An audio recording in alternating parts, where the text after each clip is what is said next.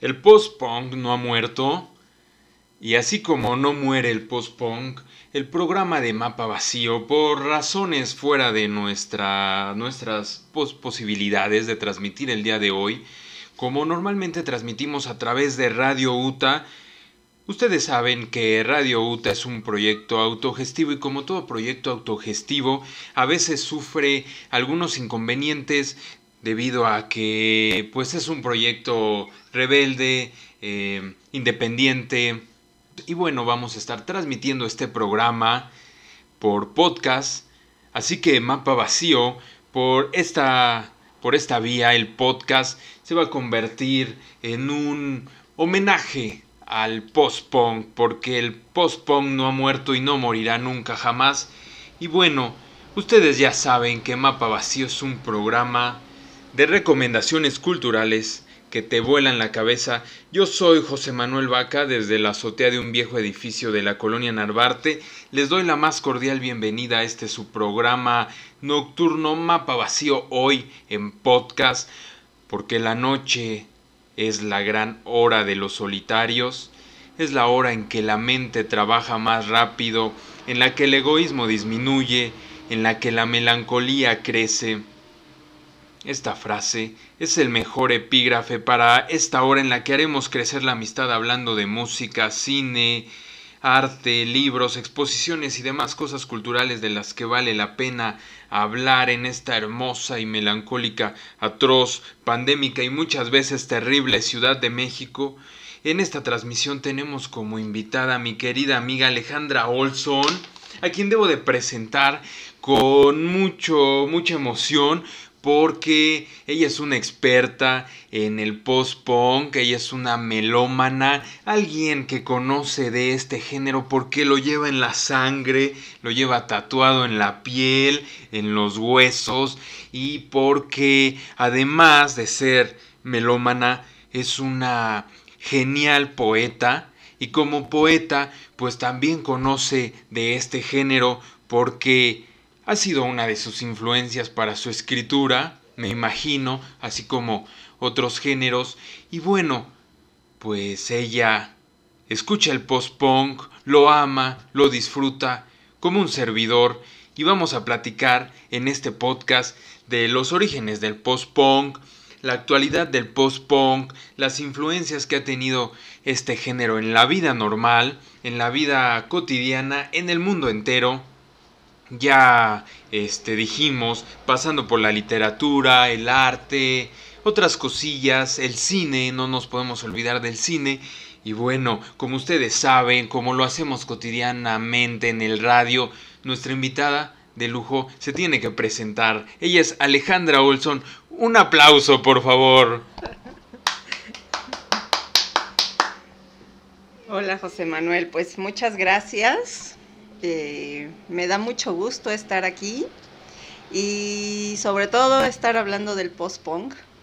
Eh, que sí, efectivamente es, un género que me apasiona, que, que escucho desde hace mucho, mucho tiempo y que ha estado conmigo a lo largo del tiempo y de muchas circunstancias de mi vida. Y bueno, sí, también es parte de la influencia eh, pues para escribir, para ver desde una perspectiva el mundo. Y estoy muy contenta. Gracias por, por invitarme. Eh, gracias a los amigos que escuchan Mapa Vacío, que están aquí con nosotros. Y bueno, es em, el post-punk tiene una historia eh, increíble y bueno, eh, ya iremos hablando sobre la historia, sobre las influencias eh, que tuvo este género y qué influenció este género, eh, el, el post-punk actual.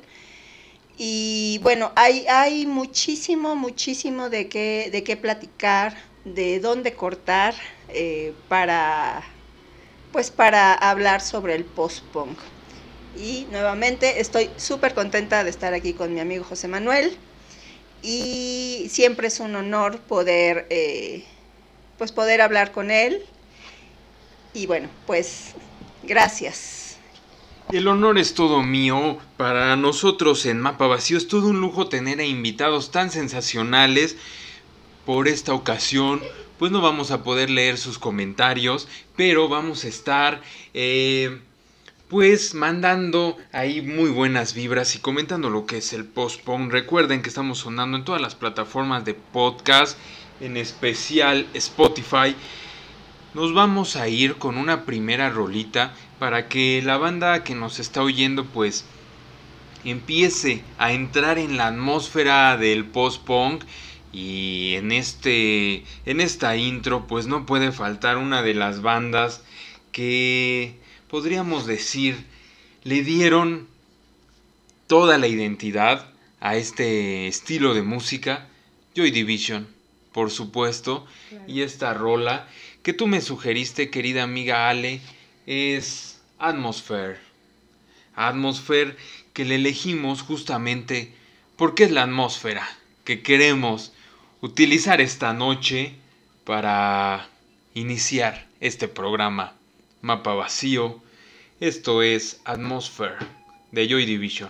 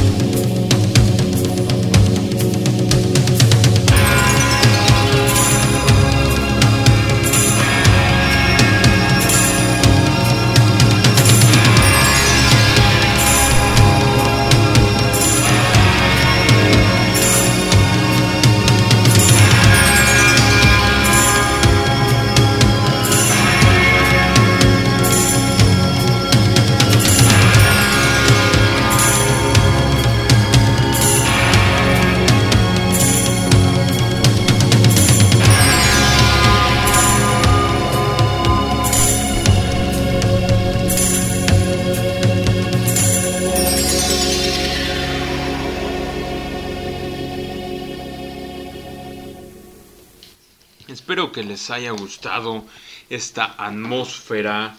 Y es que en realidad, pues Joy Division representa algo más que una simple banda de post-punk.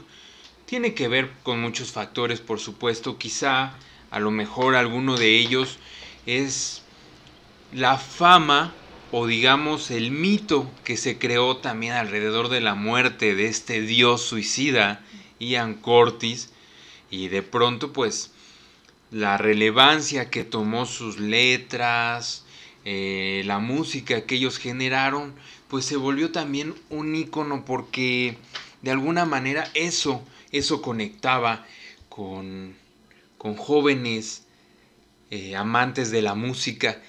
Yo, por ejemplo, mi acercamiento con el post-punk, por supuesto, fue Joy Division.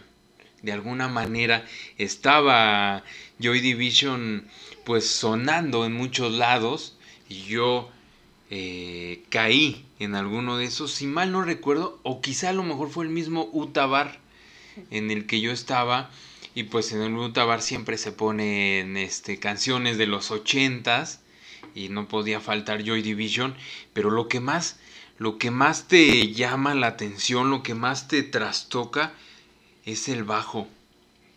Es el ritmo del, del bajo y la voz, la voz enigmática, la voz extraña, como venida de otro mundo de Ian Curtis. ¿Qué opinas, Ale, de Joy Division? ¿Tú puedes decir que es, son los padres del post-punk? ¿Tú qué opinas? Efectivamente, Joy Division es una banda, eh, es una banda de culto con, para, para el post-punk, pero en realidad Joy Division eh, no es el parteaguas para, para el post-punk, ¿no? Eh, el, el, que comienza como con el movimiento es John Lydon, que es integrante de Peel, y bueno, el post-punk se empieza a gestar desde el, desde el 77, ¿no? Y justo empieza cuando eh, Lidon, em, pues se, eh, se comienza a decir que está harto del punk. Él era el vocalista de Sex Pistols y entonces se empieza como a aburrir del punk. Y eh, lo invitan a un programa de, radio donde él eh, tira como esta careta que, le habían pues que, que, le habían puesto a él como eh, un hombre que no era intelectual, que era rasposo, ¿no? Y bueno, este es como de los comienzos del post-punk. Y Joy Division en conjunto viene, viene trabajando, pero eh, eh, en ese tiempo Joy Division era Warsaw, ¿no? Entonces, pues están haciendo experimentaciones, están buscando sus, eh, como sus íconos, ¿no? para, para Ian, los, los grupos más representativos, pues bueno, o bueno, las, las influencias más fuertes fueron Bowie y también Iggy Pop. Y de hecho fueron los, los tres discos de Bowie y de Iggy Pop, que fueron producidos por Bowie. Em, y entonces, em, sí, efectivamente, él, él empieza a hacer experimentaciones con los sonidos. De hecho, también era como, eh, como seguidor de Sex Pistols. Pero pero su influencia se fue hacia otro lado, hacia, se encaminó hacia mm, eh, otro tipo de ritmos o integrar ritmos nuevos a lo que, a lo que él ya estaba escuchando. Y bueno, la, mm, la voz característica de, mm, de Ian Curtis eh, sí permeó muchísimo en la banda y le dio un sentido eh, bien, bien importante. Además, eh, hay, un dato bien importante, o, un dato que para mí es eh, como que es la base de, este disco, de Unknown Pleasures. Eh, él tenía como productor a Martin Hannett. Y, y dicen, bueno, que Martin Hannett era un productor sumamente estricto. Incluso que cuando estaban grabando este disco, llevó llevó a la banda a extremos, a extremos tales que Ian Curtis, bueno, empezó a tener más problemas de salud. Em, eh, cuentan que, que, alguna vez se escondió en donde hacían las grabaciones eh, para escuchar los sonidos de la noche y poderlos, y poderlos eh, meter en, en, los arreglos. Eh, grababa la voz de Ian eh, en, solitario, por ejemplo, cuando, cuando estaban grabando, porque los instrumentos los, grababan por separado, que incluso llegó a subir tanto el, aire acondicionado que el, el, estudio, se, se, sentía en el estudio un ambiente sumamente frío. Y eso permeó absolutamente al, al, disco, ¿no? Y a la banda. Y es que todas esas cosas a lo mejor son detalles que pues si uno no conoce la historia pueden pasar desapercibidos, pero no, no porque eso precisamente ese tipo de cosas impregnan en la música totalmente es la calidad del productor. Si el productor sabe lo que está haciendo, puede llevar a la, a la, banda con la que está trabajando hacia un nivel que ni ellos mismos se imaginan. Y yo creo que Joy Division no se imaginaban lo que estaban haciendo con ese sonido. Eh, como bien lo dice Sale, pues era una época de experimentación. Muchos quizá músicos estaban, yo lo creo, a lo mejor agotados del punk, en un sentido de que el punk pues se volvió como un producto un producto comercial, cultural, que pues se agotó rápido porque se sobreexplotó, se sobreexplotó y finalmente pues ese ritmo frenético que también se ve reflejado en la música del punk, pues terminó por, por ser una llama que se enciende y, y devora los cerillos que están haciendo esa llama muy rápido, ¿no? Y el post-punk, pues ni siquiera sabía nadie de los involucrados, ni Peel, ni Joy Division que estaban haciendo algo que remotamente podría ser un nuevo género, un nuevo estilo de música, ¿no? Y entonces, pues, ¿quién le, quién le pone el nombre de post-punk? ¿De dónde viene ese, ese, pues digamos, ese sonido? O digamos, no sonido, sino ese nombre, ¿no? Esa denominación. Yo lo, yo lo pienso y cuento rápido una anécdota, y es que muchos pioneros o precursores de algo, ya sea la literatura o la música, pues finalmente terminan por no estar de acuerdo con las denominaciones que les ponen los críticos musicales y dicen, pues yo no estaba haciendo eso, yo nada más estaba haciendo pues algo que yo quería hacer, ¿no? Finalmente una intención artística. Eh, tú, tú dinos, tú dinos, ¿tú crees que eh, fue la mejor denominación esta, el post-punk, para, para el el estilo musical? Pues mira, en realidad eh, se le denominó post-punk porque era el siguiente eh, periodo que, surgía de la música, ¿no? Sí, finalmente las bandas venían con, con influencia del punk, ¿no? Pero efectivamente el punk ya estaba gastado, ya las mismas bandas de punk habían em, eh, roto el status quo, de, el status quo de, del punk, se empezó a hacer comercial y bueno, finalmente eh, terminó por, por caer, ¿no? Porque ya no estaba haciendo esta, esta, este grito de, de, libertad, de, libertad, de, pues, de de ir en contra de un sistema, ¿no?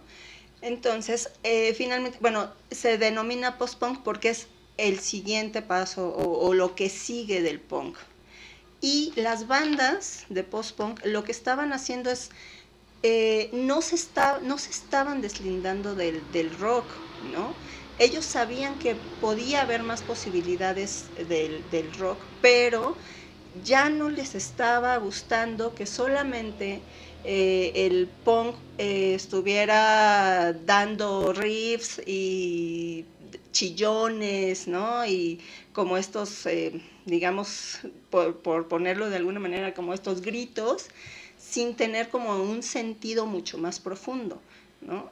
entonces, bueno, ahí es cuando ellos em, empiezan a, a ver otras vertientes y bueno, hace rato tú mencionabas el bajo de Joy Division. El bajo en todas las bandas post-punk eh, es un es, es un eh, eh, es una un instrumento clave ¿no? sí totalmente es un instrumento clave porque empieza a ser voz principal ¿no? el bajo empieza a ser voz principal dejan a la guitarra ¿no? Ya, ya la guitarra no es la que lleva el, el, el, groove, ya no es la que lleva el, a, la, a, la, banda, ¿no? Ahora es el bajo. Entonces, bueno, esta es una de las primeras características que rompe con el punk, ¿no? El llevar el bajo como voz principal. Y es que eso de, de que el bajo se convierta en, en el instrumento, en el sonido principal de, de este estilo de música, es algo también que vale la pena comentar a lo mejor con más detalle, porque el efecto que causa un bajo en el cuerpo humano no es como la guitarra, es muy diferente porque el hecho de que el sonido esté una octava más abajo crea una, una percepción sensorial de que, de que estás, estás entrando, estás entrando en otra zona. Y no solo puede ser una zona, digamos, melancólica o depresiva o incluso que te crea una, una percepción alterada de la realidad. Sucede también que el bajo, un bajo generado para, pues con cierta intención, también te puede causar pánico, miedo. Y eso sucede con muchas canciones. Por ejemplo, en el trap. En el trap un bajo puede causarte miedo, puede causarte desconcierto. Y eso, pues es, es lo interesante de la música, que un sonido puede causar una emoción. Sí, totalmente. Y, y además eh, crea, como dices, y bien, y bien que lo dices, eh, crea otro tipo de atmósferas, ¿no?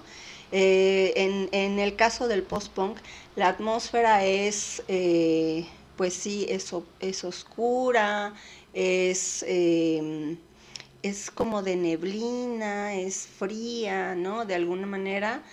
Y, y bueno, eh, finalmente el, bajo logra crear todo esto en el post-punk y es una, es, es, una característica fundamental para el post-punk. ¿no?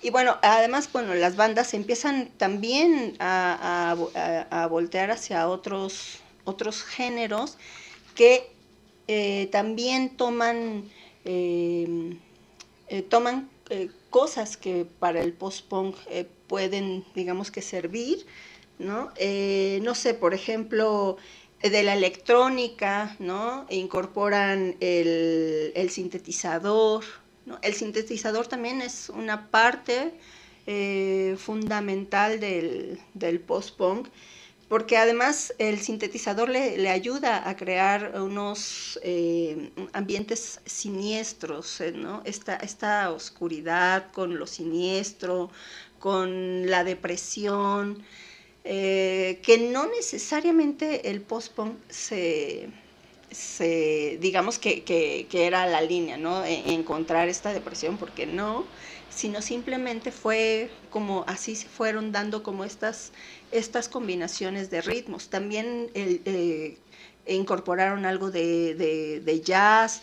Eh, era también súper importante eh, las, eh, las composiciones que estaban haciendo en, en, con el reggae.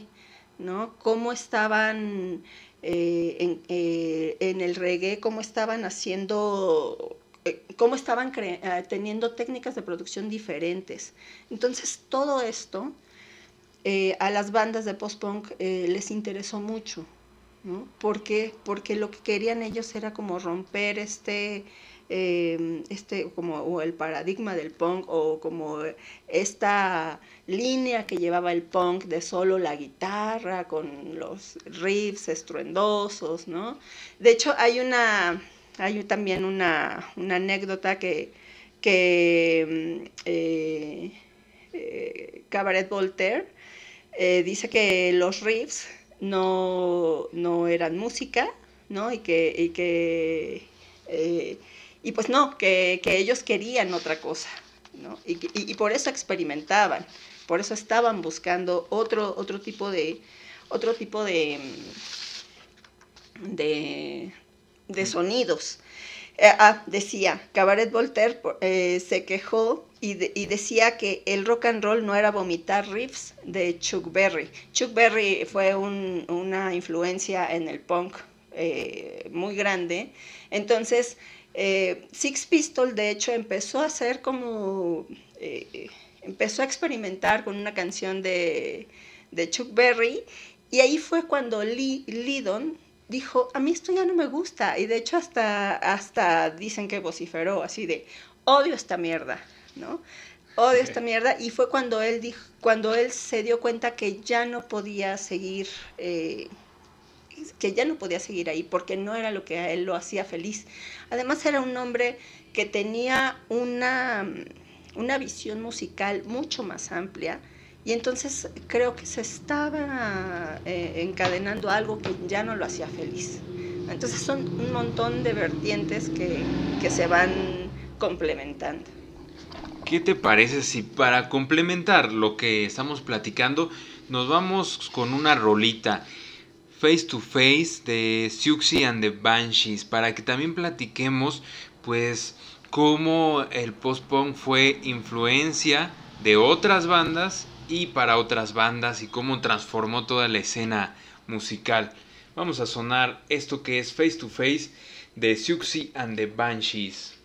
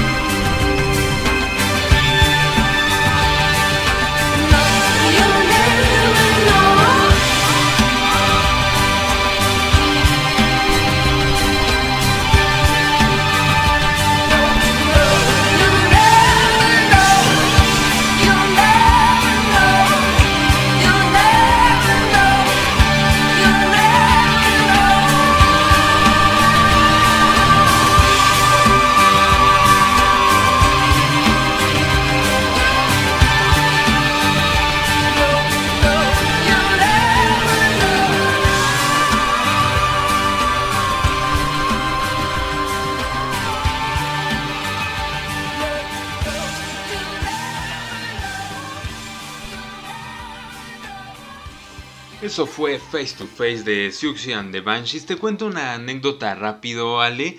Fíjate que estábamos en una fiesta.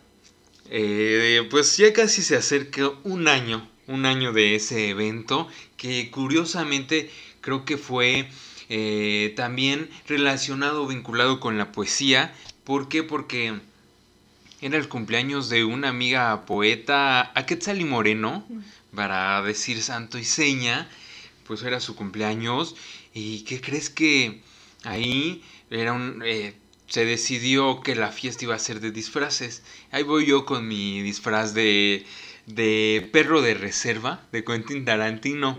Ya sabes, este traje, traje, corbata negra. Bueno, no llevaba corbata, no encontré, pero pues se suponía que, que el disfraz eh, era evidente, ¿no? luego me dijeron que más bien yo era como del mariachi de Robert Rodríguez, pero pues no hay mucha diferencia, son amigos, Robert, Quentin Tarantino y bueno, ahí yo iba, de personaje de esta imaginería tarantinesca. ¿Y qué crees? Que ahí en la fiesta había una Siuxi, Siux. Ándale, y entonces pues estaba muy guapa la Siuxi Siux. Y te hizo ojitos. Me hizo ojitos, le hice ojitos, nos pusimos a bailar y luego se volvió mi, mi esposa, mi cónyuge, la coproductora de este programa. ¿Cómo ves la anécdota? Yo creo que de alguna manera, por eso decidí meter a Siuxi and the Banshees en este especial de post-punk. Ya tú me dirás la importancia de Suction and the Banshees. No, pues claro que lo tenías que meter, es súper significativo y bueno, eh, finalmente el post-punk es, es de lo que se trata, ¿no? De, de romper barreras y de buscar cosas nuevas y qué bonita anécdota, está padrísima.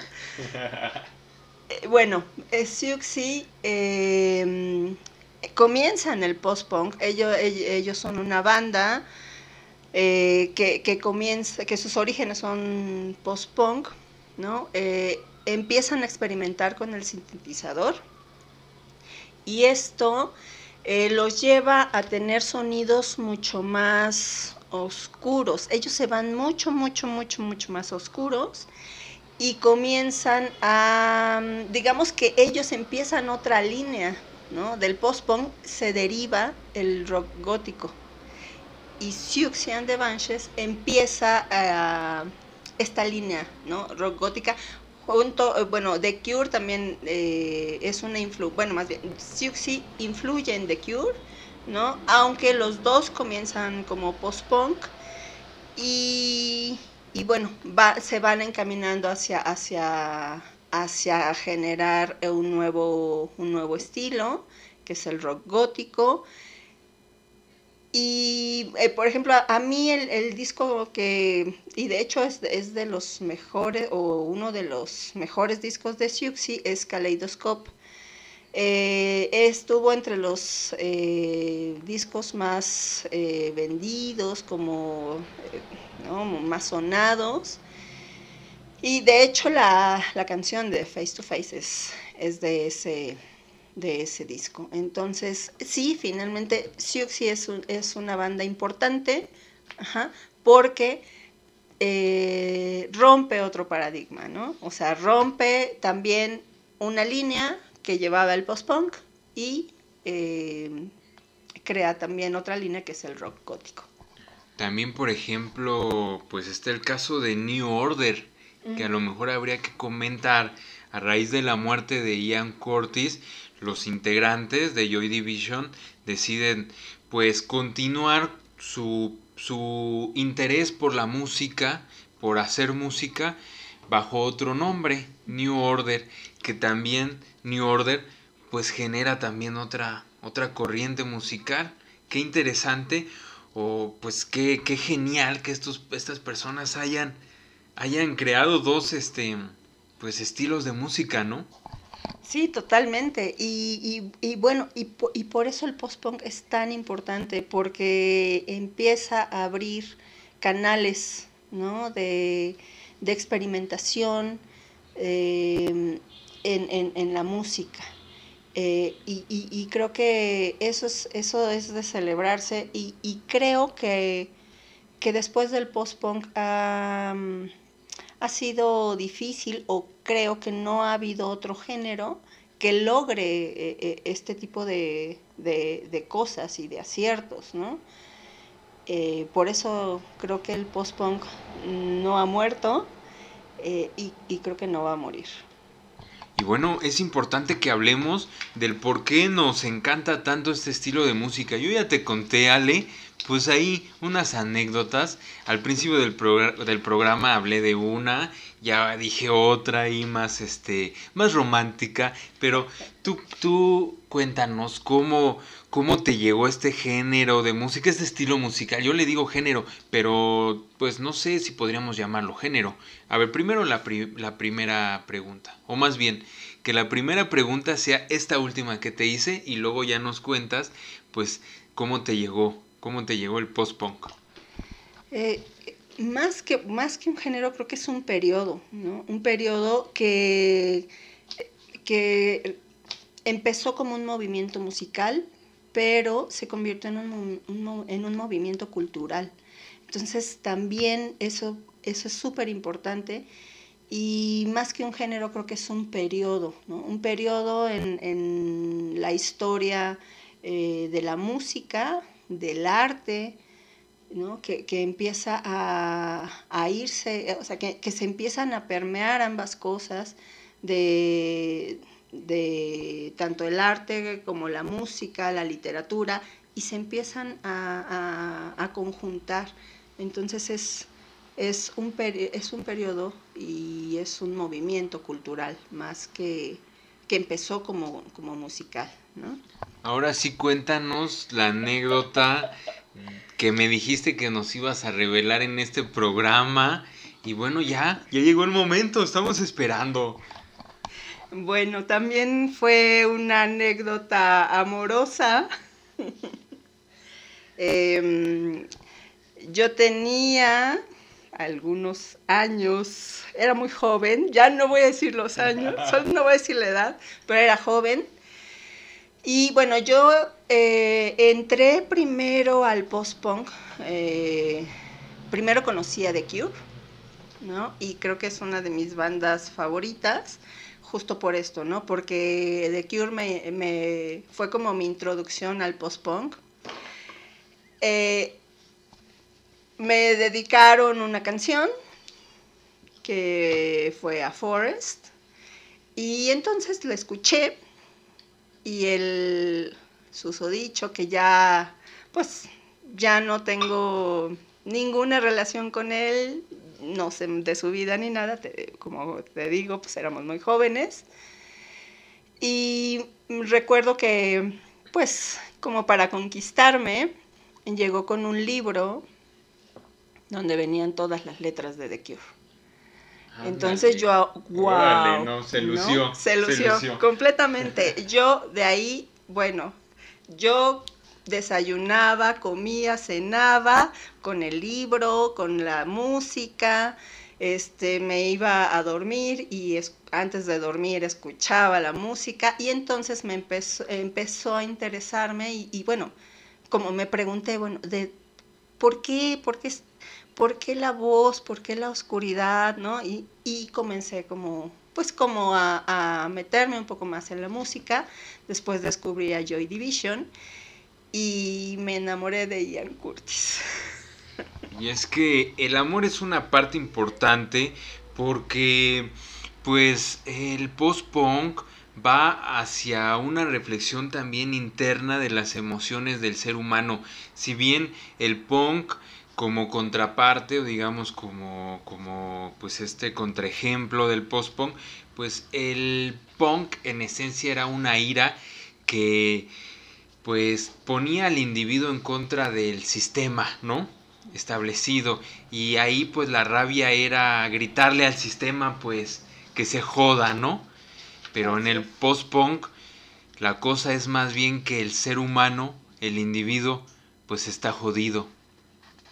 Y cómo te enfrentas a esa condición de que pues estás estás en el hoyo, estás en el agujero. Recordemos también que que la mayoría de las bandas, poniendo como ejemplo al propio Joy Division, venían de barrios completamente marginales allá en Manchester. Era una ciudad en vías de desarrollo donde pues las fábricas estaban este digamos pues estaban generando todo un sistema sistema, un entorno cultural, ¿no? En el que pues estaba la explotación laboral, ¿no? La gente iba a trabajar y en realidad no tenía mucho tiempo para, para otras cosas, solo para el trabajo. Y bueno, estaba esa condición de decir, bueno, estamos jodidos y qué vamos a hacer con esto, ¿no? Con nuestra propia existencia. Queremos llevar lo que sentimos más allá y el amor, pues es también una forma de ir más allá siempre. Y antes de que hablemos más a fondo de esto, nos vamos a ir con una canción, porque tenemos mucha música que, poner en este programa. Y vamos, nos, nos, vamos rápido con una canción que tiene que ver también con esto que se llama Mother Dance de Pere Ubu. No sé cómo pronunciarlo, ¿tú sabes, Ale? Pues eh, yo lo pronuncio Pere Ubu, ¿no? Pero eh, en realidad no sé si lleva acento porque eh, eh, el grupo tomó el, nombre de, una obra que se llama Ubu Rey. Y, se acentúa, entonces, pero ellos no lo acentúan, entonces en realidad no sé si es Pere Ubu o Pere Ubu, pero bueno, creo que lo importante es la importancia del, del grupo. Y nos vamos con esta rolita, espero que les guste.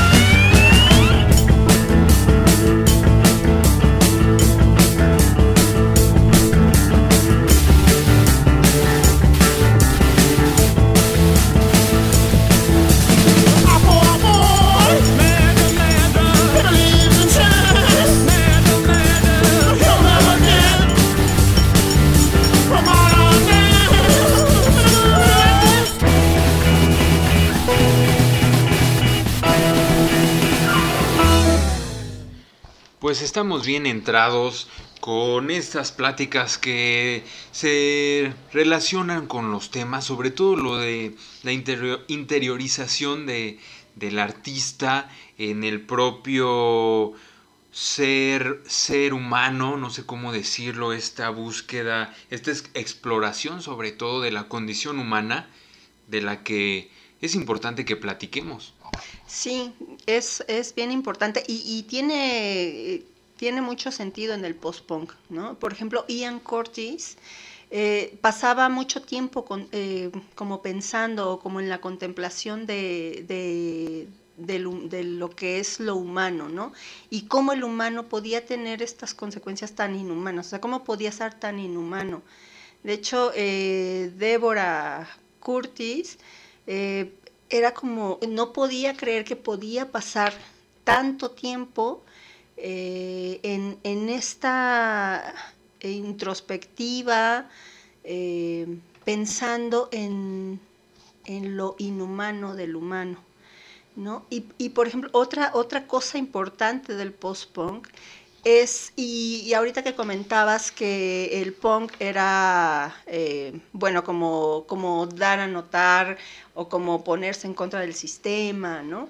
Pero finalmente el post-punk también tuvo actos políticos. Él quería demostrar que lo personal es lo político, ¿no? Eh, lo que comentabas de, de Manchester, de pues estábamos jodidos porque lo único que hacemos es trabajar y en esta ciudad donde pues no pasa nada, ¿no?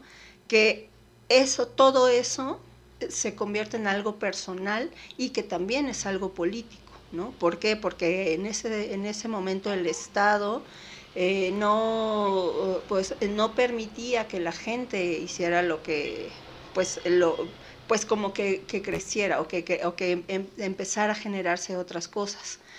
Eh, entonces es súper importante este tema en el, en el post-punk y lo político como lo personal, ¿no? Como en dónde estás y, desde dónde, y desde tu postura ¿no? puedes eh, tener una, una eh, pues sí, un, un grito político, de decir, oye Estado, mira cómo me tienes. Y, hablando de la sensibilidad post-punk y por qué nos encanta tanto, hay una reflexión de un amigo mío, Francisco Trejo, que, bueno, colaborábamos juntos en Tercera Vía. Entonces él escribía mucho sobre cultura pop, eh, música también era un tema que le fascinaba y él en, algún artículo lanzó una reflexión que a mí me pareció muy interesante y es porque México tiene una sensibilidad post-punk él argumentaba basándose en que en Spotify Joy Division es en México, o sea, México es uno de los países que más escucha a Joy Division. Eh, esto se puede corroborar en Spotify, en la aplicación de escritorio de, laptop, digo, bueno, de computadora, mejor dicho, de ordenador, en, la, en esa aplicación eh, hay, unas, hay unas pequeñas estadísticas de qué países escuchan más este cada banda, ¿no? Y entonces estuve haciendo como, como la investigación y en efecto me di cuenta que Joy Division, o sea, México era uno de los principales países que escuchaba Joy Division. ¿Y qué crees? Soviet Soviet, otra banda que vamos a sonar de post-punk, también México es uno de los países. Por ejemplo, eh, Motorama, también México es otro de los países. ¿Qué otras rolas hemos sonado? Pues, o que vamos a sonar. México. México está ahí. México es de los primeros. Yo no sé si porque México es un país verdaderamente grande, mucho más grande que Manchester. Aquí es una señal del libro que nos está diciendo que en efecto, pues el post-punk eh, empuja, empuja, empuja la vida. Eh, y bueno, hablando de esto, la, la playera de un No Pleasure está en todos lados. Todos tienen una playera de esos. Yo salgo a la calle y veo a alguien que trae esa playera. ¿Por qué crees que pasa esto, Ale? Si crees que México tenga pues una afinidad a la sensibilidad post-punk, tiene que ver pues mucho con, con también la forma de vida de México. Sí, yo creo que sí. Y, bueno, porque además, pues es, es el post-punk es una ruptura, ¿no? Entonces, creo que sí, en México estamos muy sensibles y buscando esta, esta parte, ¿no? De, de eh, cómo, cómo sensibilizar la, la política, cómo... Eh, eh, y, que, y que creo que México está, se está sintiendo oscuro, como en esta atmósfera oscura, y por eso creo que la identificación, ¿no? Yo no sabía de ese dato que, estás, que me estás eh, platicando, pero pensándolo y como tratando de imaginarlo, sí, efectivamente eh, México está como en, en un momento como en el que estuvo Manchester, cuando el post-punk eh, se estaba gestando, se estaba moviendo, estaba abriendo y, estaba politizando a, las bandas y, y, pues queriendo romper todo, ¿no? Eh, hay, hay, algo bien curioso también y es que yo una vez vi un documental de, de Joy Division, ahorita no me acuerdo bien el nombre del documental pero a mí me dejó pues eh, completamente eh, así como, como reflexivo porque cuando los integrantes de Joy Division empezaban a hablar de cómo vivían eh, en esa época en el Manchester, pues cómo, cómo era ser, ser un joven en esa época, yo de pronto, pues yo estando en Ecatepec, me empecé a dar cuenta que todo como describían Manchester era como, como estaban describiendo o como yo, yo veía Ecatepec. Y yo decía, pues sí, ese Manchester que creó todo eso, yo lo relacionaba también con mi búsqueda creativa, o sea, con, con la poesía, con mi poesía. Yo decía, pues estoy viviendo eso de Ecatepec, las fábricas, las zonas este, de marginación, la violencia y cómo yo estoy explorando mi condición de ser humano. Y bueno, eso es algo que de alguna manera nosotros, pues como personas que nos interesa la poesía, eh, nos gusta también platicarlo, porque el post-punk tiene una característica bien importante que es la calidad poética de sus letras. Entonces, vamos a... hay muchas cosas ya de aquí de lo que estoy platicando que quiero desmenuzar. No sé por dónde empezar. ¿Por dónde empezamos de todo esto? Bueno, de... Eh, es que, híjole, es que el post-punk es, es eh, un tema infinito, ¿no? Eh, sí, totalmente. Las letras tienen una calidad poética maravillosa, digo, lo, lo, escuchas y tiene esta musicalidad, este ritmo que te, que te, que te absorbe, que te, que te empuja a irte a otro lado, ¿no? Eso, digo, eso se, eso se logra con, mucha, con muchos géneros, pero el post-punk tiene algo, eh, tiene algo más allá. Em, tiene, tiene esta condición humana, que creo que eso es lo que hace la diferencia con, con otros géneros, ¿no? ¿Y qué te parece si antes de que nos metamos en este tema de la poesía, que hay muchas cosas que comentar, nos vamos con otra rola para que vayamos este, poniendo ejemplos. Esto es Come Into Your Room de Clinic, que es una banda que a ti te gusta mucho. ¿Qué podemos decir de esta banda? Eh, Clinic es una banda que ahorita es eh, muy reconocida Ajá. Igual como, bueno, una característica también del post-punk es que todos, todas las bandas comenzaron sin disquera, ¿no? Promocionándose eh, eh, por sí solas, buscando, eh, tocando puertas, haciendo sus propias portadas, ¿no? bueno, en el, digamos que en el post-punk revival, como ahora se le llama a este post-punk que surgió a partir del, del 2000, eh, no es la excepción, ¿no? O sea, sí tiene muchas, muchas em, betas que, que, que, tuvo que pasar el post-punk de sus inicios al post-punk que ahora, que, ahora está, que ahora surgió a partir del 2000. Bueno, pues nos vamos con esta rolita.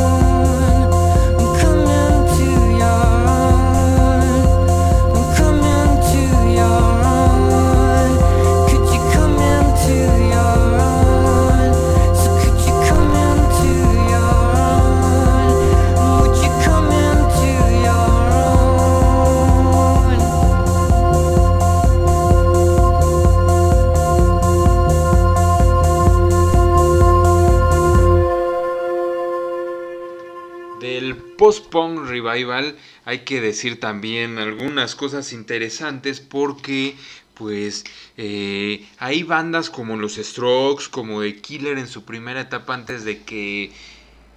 De, Strokes también hay que decir, The Strokes en su etapa más, más eh, pura, más de calidad, porque The Strokes ahorita es una banda que ya está completamente, pues, ¿cómo se dice cuando logras algo y estás arrastrando ya tu, pues, todo lo que lograste? ya no, ya, ya no lo has hecho, ya no has hecho nada. Su último disco, pues, no lo digo yo, lo dicen muchas personas, muchos críticos, pues ya realmente no es nada propositivo, no tiene nada de calidad, es nada más mantener pues el nombre, bueno, de Killers, que, que sí ha logrado, o más bien ha intentado lograr reposicionarse. Bueno, The Killers también es una banda que en su momento nació de este post-punk revival. Y tenemos que hablar de Interpol, porque Interpol es una banda que de alguna manera eh, imitó lo mejor logró pues digamos un estilo propio y creó canciones que nos gustan a todos. Sí, sí, justamente eso es lo que yo te iba a comentar. E Interpol, que digamos que fue la, la primera banda que, que, retomó el post-punk. Eh, eh, y sí, y sí logró eh, encontrar esta estética ¿no? que, que, había propuesto el post-punk en, en, su, en su inicio, pero que finalmente creo que se fue hacia, hacia otra línea y, bueno, pues sí, sí logró canciones que se quedaron con nosotros, que es, eh, los reconocemos y todo, pero creo que eh, surgieron otras bandas que ah, ah, me parece que son mucho más poderosas eh, en cuanto al post-punk se refiere. digo, no, no, no desprecio Interpol ni nada, de hecho es una banda que también escucho y que también me gusta, pero me han pues digamos que me han jalado otras bandas mucho más que Interpol, ¿no? Eh, pensando en, todas estas características del post-punk. Por ejemplo, Motorama y cómo de pronto en Europa, en muchos países, hay una atmósfera, una sensibilidad también ultra post-punk que ha generado que haya bandas muy, muy destacables en Rusia, en Bielorrusia, en Italia. Ya tú me vas a comentar de Motorama a Soviet Soviet, como el post-punk en Europa también tiene, tiene un gran, gran público. Sí, totalmente. Y a mí me sorprende mucho porque Motorama es muy eh, es una banda que representa el post-punk y es una banda rusa, ¿no? Muy a pesar del, del, idioma, es una banda que se escucha, que se reconoce, que, que adopta este, este estilo completamente post-punk. Y, y, también hay algo bien interesante ah, con el post-punk revival que que, que ya no que ya no se queda solo en Inglaterra o en Estados Unidos, ¿no? Sino que ahora se abre hacia otros países, ¿no? Como bien decías, Soviet Soviet, que es italiano, eh, bueno, Clinic sí es de Liverpool, ¿no? Eh, y de hecho es, una de las bandas más reconocidas también eh, dentro del post-punk revival. no sé, por ejemplo, hay... Este, Molkadoma, que es una banda bielorrusa, que también es una banda que está sonando fuerte eh, dentro del post-punk revival, ¿no? Y, eso, eso a mí me, pues me entusiasma, ¿no? Que, se, está, que se abrió y, que además se abrió a países eh, con un idioma que para nosotros es eh, dista muchísimo y que, y que sin embargo sus rolas son significativas, son escuchadas, ¿no? son bandas que vamos a reconocer, que son bandas que vemos o que, o que vamos a, ver cuando, cuando tenemos la oportunidad de que, de que visiten nuestro país. Yo, por ejemplo, tuve la oportunidad de ver a Motorama Y una de las cosas que, me gustó muchísimo eh, fue que no solo adoptaron la estética del post-punk, no solo adoptaron el, em, eh, los ritmos, los sonidos, sino además también la postura, la forma de vestir, el comportamiento hacia el público. Eh, yo recuerdo, la vi, bueno, estuve en, el concierto, pero Motorama salieron con traje, ¿no? Que bueno, era una, como una característica del post-punk. Eh, digamos, ahí tenemos a Joy Division, ¿no? Ian Curtis y toda la banda, siempre salían con, los trajes. Eh, bueno, Motorama salió ese día con traje y su, su lenguaje corporal era eh, lento, era de tranquilidad, sumiéndonos en esta atmósfera de oscuridad, de, la voz eh, eh, como misteriosa. Entonces es, eh, es, de sorprenderse, pero también es de, agradecer y de felicitar a la banda por, por lograr traer a, a estas a, esta, a este siglo, eh, eh, pues esa, esa, ese, ese, género, ¿no? Que es el post-punk. Hay cosas eh, importantes de las bandas cuando uno las ve en vivo. Todo esto que menciona su pues su performance o su performatividad también son bien importantes. Eso el post-punk dejó escuela, digamos, ¿no? En ese sentido. Hablábamos de las diferencias entre los géneros, por ejemplo, pues el, la performatividad del metal, por ejemplo, pues es muy diferente, ¿no? Los, los que tocan metal, pues este, hacen otro tipo de cosas, están más locos, digamos, pero es una locura más hacia afuera. Quizá el post-punk pues es una locura más interiorizada, ¿no? Que finalmente pues lo que en donde se ve esa locura, ese frenesí, esa violencia, esa ira, esa emotividad, pues es en sus letras, en su sonido, en su música, no tanto pues en lo que puedan hacer en el escenario, ¿no? Sí, justamente, o sea, en, el metal, eh, digo, e, es un show, ¿no? Es como, eh, eh, como hacer este espectáculo y, que todo sea estridente, ¿no? Incluso los movimientos y todo.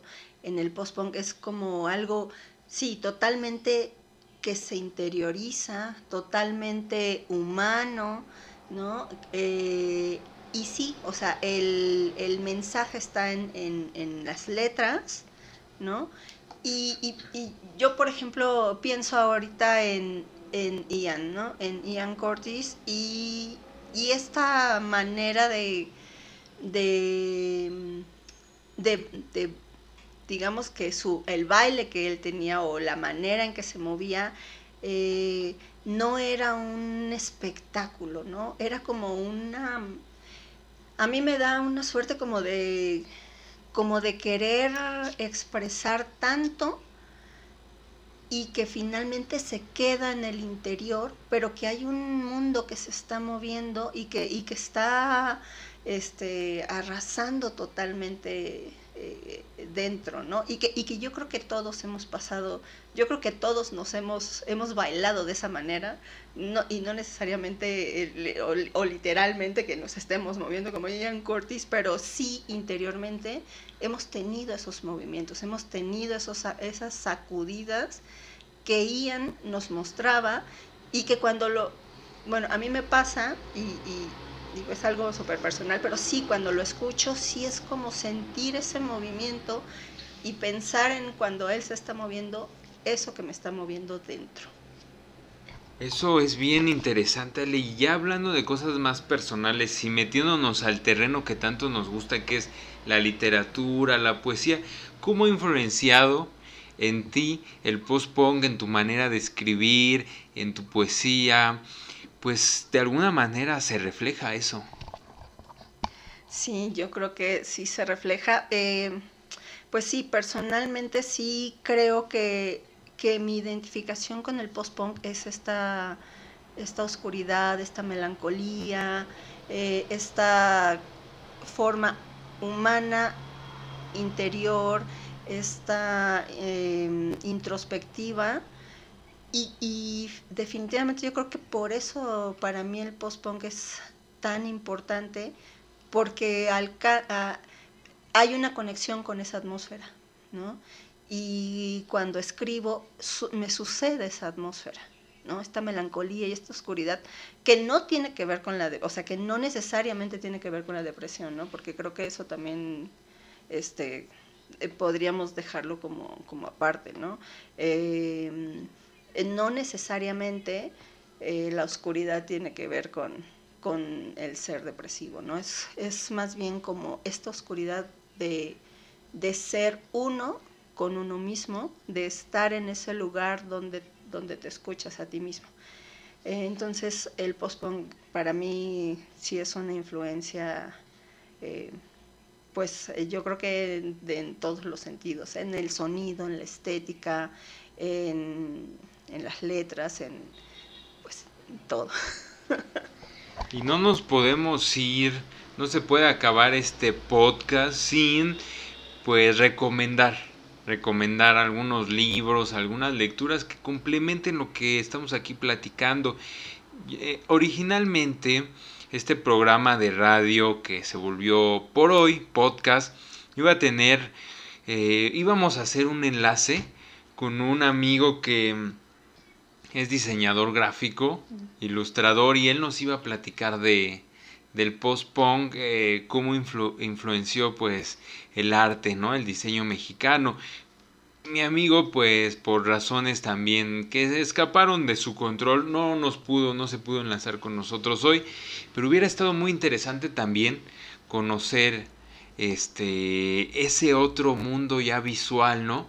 De cómo, cómo la estética del post-punk también en términos visuales y artísticos influyeron.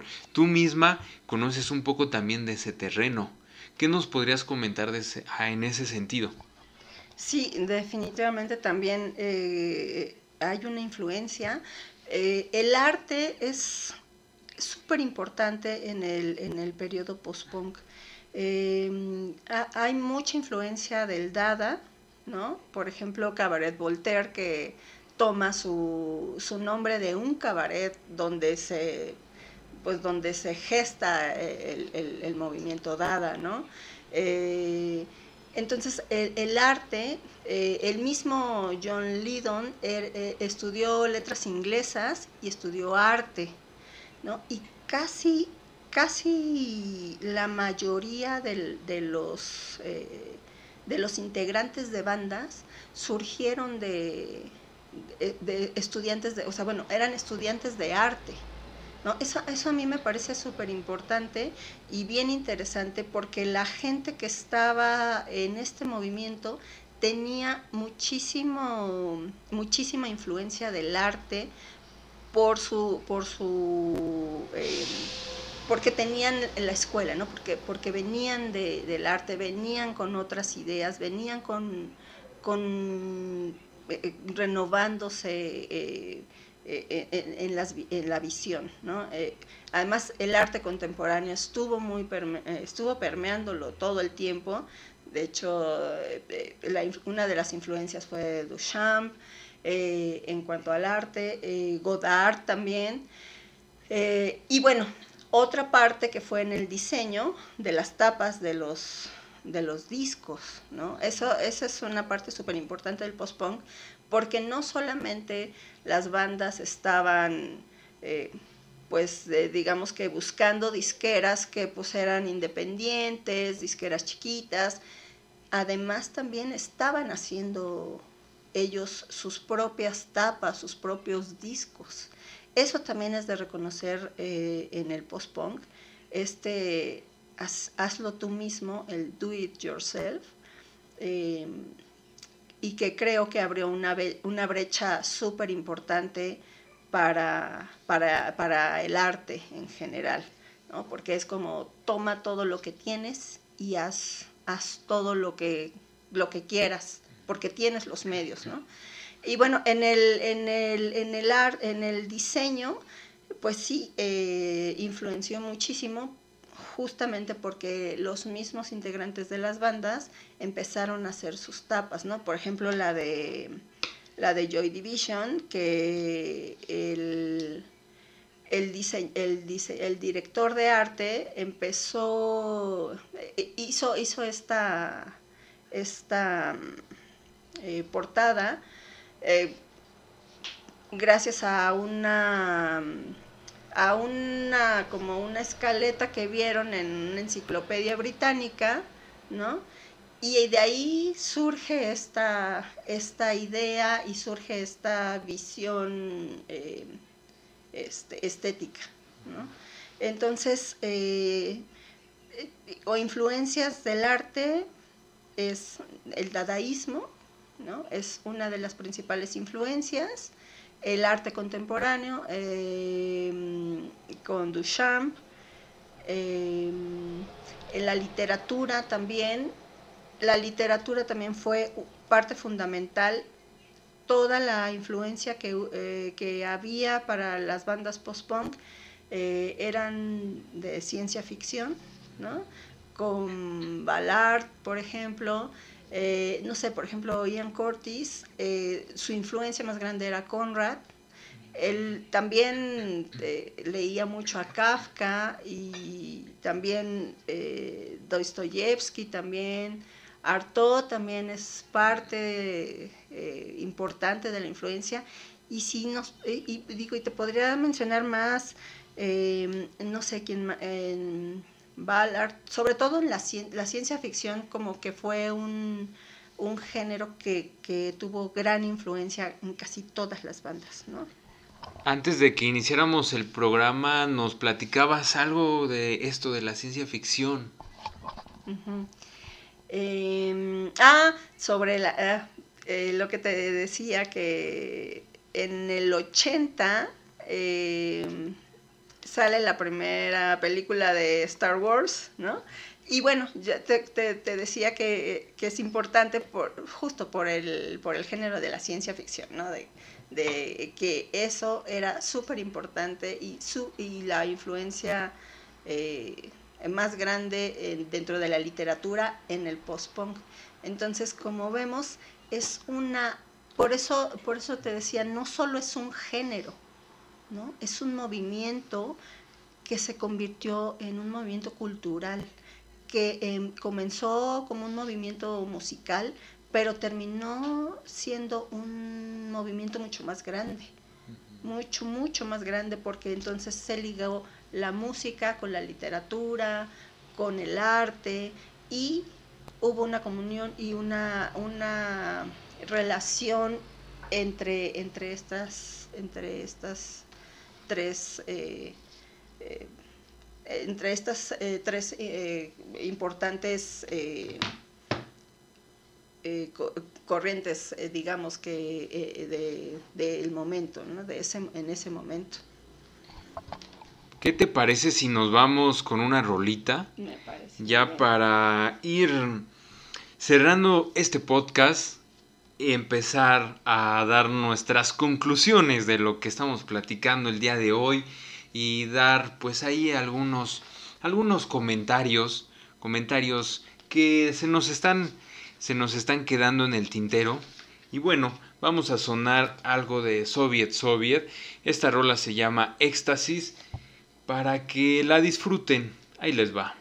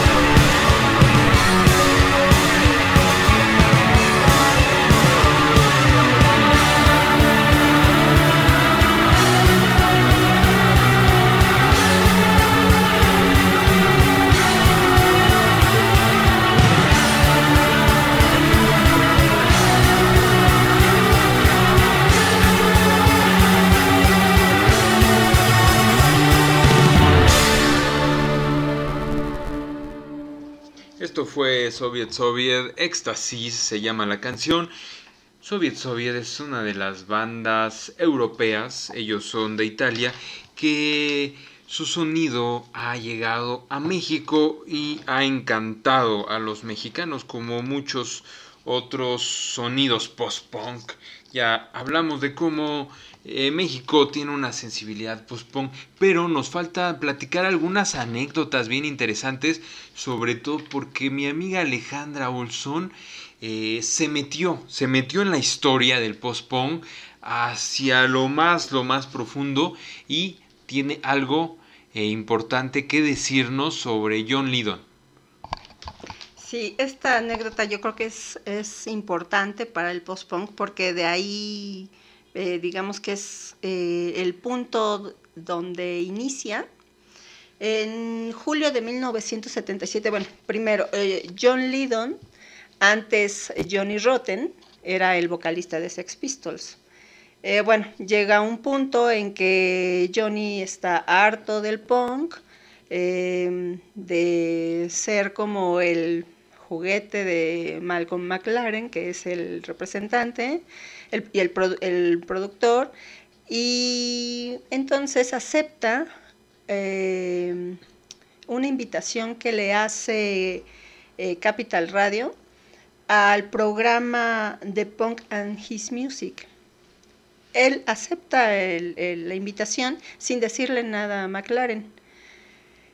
Y entonces él llega al programa y bueno, comienzan a platicar y eh, en ese momento él era Johnny Rotten, rompe el paradigma del punk, ¿no? Mostrándose como un ser sensible, ¿no? Eh, como un hombre esteta, como un hombre que sabe de música y entrega una lista al, productor del, bueno, del programa y comienza a poner em, pues rolas que no tienen nada que ver con el punk y que, y que en ese momento los, las, las bandas que, que, eran entrevistadas eh, hablaban de, de, bandas que eran, o sea, solamente hablaban de bandas punk, ¿no? Y entonces pues eh, Johnny Rotten rompe este paradigma y creo que ese programa fue donde él se, digamos que es como una especie de resurrección, porque después del programa él eh, deja Sex Pistols, ¿no? Y en ese momento eh, McLaren, pues bueno, se vuelca hacia Sid Vicious para, para que él quede como vocalista y bueno, en, esta, en este programa, eh, el de, eh, Johnny Rotten o John Lydon eh, demuestra su gusto musical sofisticado. Y la primera canción que él pidió que tocaran es la de Sweet Surrender de Tim Buckley. Es una canción de RB, exuberante, sensual y de cuerdas, ¿no? Totalmente. Y después su lista siguió con Velvet Underground, Lou Reed, John Cale y eh, que esta música era con, eh, ah bueno, y, música considerada hippie, que también tocó a, a Captain Beef, Beefheart, que bueno, era una música totalmente hippie, ¿no? No tenía nada que ver con el punk. Eh, también, ah, y al final eh, pide que pongan una, una, rola de Peter Hamill, que era como su héroe personal. Él era un rockero progresivo, ¿no? Entonces, nada que ver con el punk, con el punk y rompe este, este paradigma, este, como esta postura punk con esta lista que él entrega. Y entonces eso se me hace súper interesante porque ahí es cuando se, digamos que la, base del post-punk se, se, empieza a, a, sentar con esta lista que Lidon eh, entrega a, a, este programa de música. ¿no? Entonces creo que es una anécdota que tiene que, pues que, reconocerse y que tiene que saberse, ¿no? Porque de ahí es cuando, ah, y bueno, ya después eh, Lidon rompe su, como su, su eh, rompe totalmente con Sex Pistols, Six Pistols, perdón, eh, rompe totalmente con ellos cuando deja el nombre de Johnny Rotten para, para tomar su nombre, que es John Lydon, y bueno, se aleja totalmente de, del punk. Entonces, eh, a, mí es, es, una anécdota que me gusta mucho y que creo que, y que, me, y que para eso para mí es importante compartirla. Pues aquí en Mapa Vacío también nos pasaste una lista. Entonces, de las canciones que sonamos en este programa, Ley, yo creo que este programa también va a ser un parteaguas. Porque pues ya nos dimos cuenta que es bueno hacer unos live streaming en Facebook de vez en cuando para que la banda esté ahí también comentándonos. Y bueno, este programa de mapa vacío está llegando a su fin ya se acabó, mejor dicho. Nos quedan unos minutitos y hay que aprovecharlos para decir lo verdaderamente importante que hay que decir, que es la conclusión de todo. Y tú tienes una excelente frase que yo creo que es lo ideal para cerrar este programa yo la verdad pues estoy estoy muy contento, estoy muy emocionado de que hayamos podido grabar este podcast que me da mucho gusto, sobre todo pues charlar contigo, amiga Ale, que este siempre es bien padre que platiquemos. Eh, nos hemos encontrado pues en lecturas de poesía, ahora con esto de la pandemia y no sé qué tantas cosas de la nueva normalidad, pues bueno, ya hicimos un podcast tenemos por ahí pendiente y es bueno decirlo aquí al aire, comprometernos de que vamos a sacar una antología de poesía post-punk. Entonces vamos a, a decir que, pues digamos de alguna manera este podcast es una invitación también, si hay banda, amigos o compañeros, colegas o otra gente que nos está oyendo y que tiene un poema post-punk, pues que nos, empiecen a, a enviar, ¿no? Porque ya vamos a empezar pues a hacer pues una dinámica de recopilación de material eh, pues actual, de poetas actuales. Y bueno, para que también la gente pues eh, nos mande las cosas, bueno, ya me conocen a mí, José Manuel Vaca, estoy ahí en Facebook, Mapa Vacío. Pero Ale, ¿a ti dónde te pueden encontrar para que también te empiecen a seguir? Ahorita los que no te siguen, que nos están oyendo, pues empiecen a seguirte. ¿Dónde estás? Bueno, en Facebook eh, como Alejandra Olson, en Instagram como María Le Olson. Eh, tengo un Twitter, pero eh, es como Ale Olson. Ese casi no lo ocupo, por eso no lo recuerdo tanto. Y bueno, eh, mi correo es aleolson24 arroba gmail.com. Si quieren mandar el material, pues yo creo que este es un buen momento para, para invitar a, a las personas que nos están escuchando, a que manden su material y bueno, eh, pues ponernos a trabajar sobre ese proyecto que hemos estado dándole tanta vuelta, José Manuel, y, que, y, que, y que pues a mí me emociona mucho poder... Eh, poder eh, hacer este, estos proyectos y pues mm, me emociona más hacerlo con, con contigo que, que, eres un amigo al que estimo mucho y que y que, bueno, yo creo que hay que trabajar duro con él, con los poemas. Y tienes, hablando de poemas, un libro, ¿no? Que está pendiente o varios libros. Platícanos rápidamente, pues, ¿qué, qué libros estás sacando ahorita o cuáles vas a sacar? Bueno, ahorita, eh, en enero, eh, salió un poemario eh, que lleva por título em, Del amor líquido en los paréntesis probables del fabuloso Fred. Él lo sacó edito, Ediciones El Humo. Este, bueno, ahorita pues justo por la pandemia pues eh, quedó, quedó pendiente, solamente hicimos una presentación en enero, pero eh, bueno, el libro ahí está, si lo, si lo quieren, pues igual escríbanme, eh, ya sea a través de mi correo o en redes sin ningún problema, si, si quieren el libro, con todo gusto. Y bueno, pues el que salió el año pasado, que es Blackout. Y, y bueno, estoy, estoy en un, eh, pues trabajando en otros proyectos que espero eh, terminar pronto y bueno, ya, ya sabremos eh, qué, qué, qué destino deparan esos proyectos. Será el mejor destino, amiga. Yo creo que por tu trabajo y tu tenacidad, pues van a encontrar su lugar ideal, su momento para que esos libros lleguen a los lectores. Ya nos tenemos que despedir, el programa se acaba.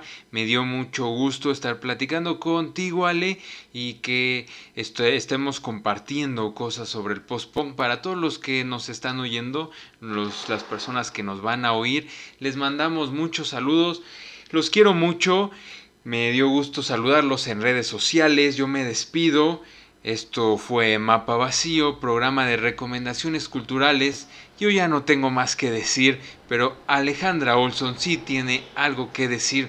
Una última reflexión en torno al post-punk. Yo me despido.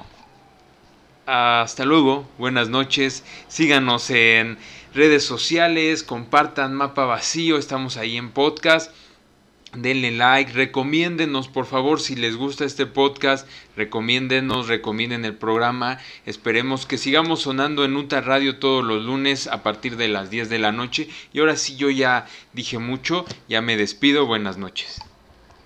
Bueno, pues para cerrar, em, como algo importante que quiero decirles es que el periodo post-punk fue la brecha que abrió otro sentido en la música y que un periodo igual no se ha repetido. Por eso creo que seguimos regresando al post-punk para, para, saber cómo colocarnos en el mundo y porque, como dice Simon Reynolds, es la, es la edad de oro de la música. Y bueno amigos, eh, pues para despedirnos vamos a escuchar a Motorama eh, con la rola Alps. Eh, disfrútenla y nos vemos pronto. les mando un abrazo y hasta la próxima.